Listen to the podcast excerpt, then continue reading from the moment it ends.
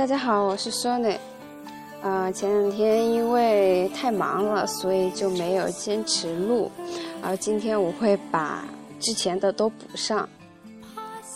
好，那么今天我们就来学习金点子二：八十比二十法则下生存。有可能你的大多数生意来自一小群忠诚的核心客户。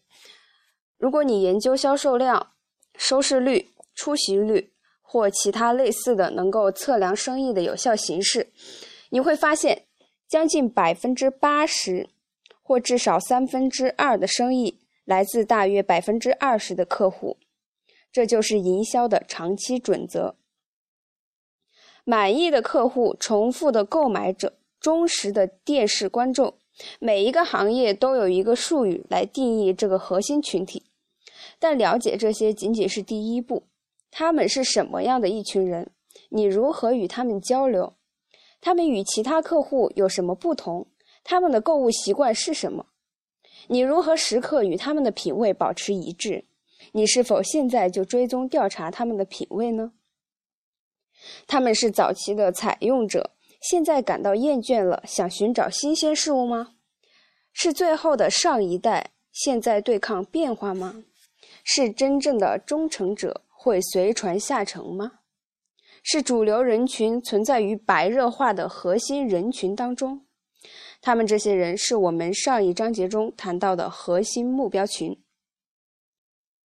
善待他们，他们值得你特别用心的对待。许多营销人员把这群核心目标观众比作放在一个底部有洞的桶里的小单位。营销和广告人员的工作就是限制流出桶底的小单位的数量，同时从顶部倒入更多的新顾客，以填充空出的那部分。不论你是怎么看待他们的，总之要善待他们。无论你的核心购买群体是多么忠诚，他们的品味都是在发生变化的。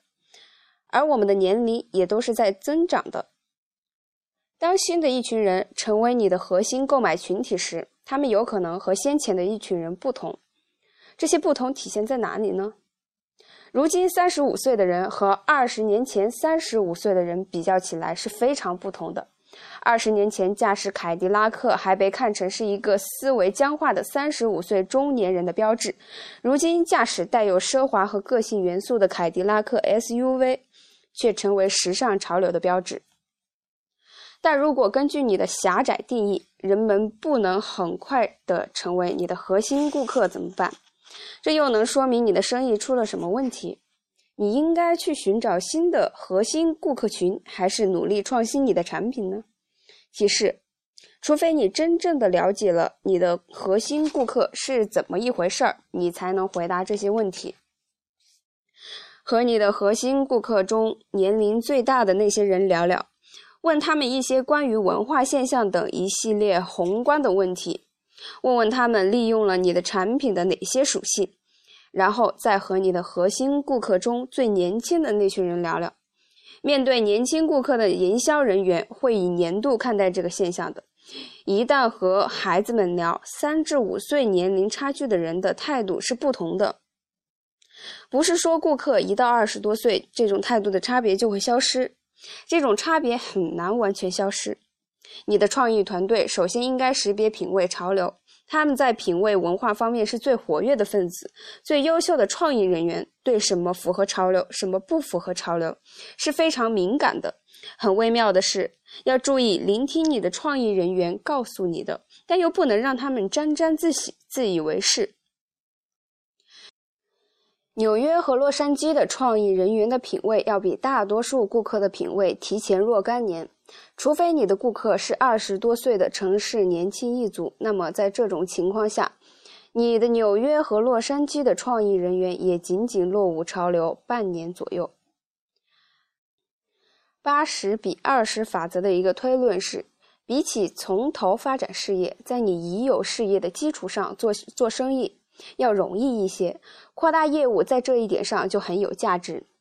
胖子薯片的老顾客和新顾客会首先尝试胖子洋葱片，但是在你开始壮大你的品牌前，确保你要从你的核心购买群体那里获得品牌许可，胖子薯片的忠实顾客也许不会急忙去尝试胖子淡啤酒薯片。这些都，这些都在说明什么呢？从你最忠诚的以及比较忠诚的顾客那里建立自己的品牌、忠诚度计划、俱乐部、特价等等，这仅仅是几种让你亲近你的核心购买群体的方法。回报他们的忠诚，然后从核心人群中发展新的顾客，与已经对你的广告感兴趣的人做销售就会简单的多。如果你点头表示同意，那么我们的论点就得到了证实。好，今天我们的学习就到这里，期待大家的下一次的收听和关注。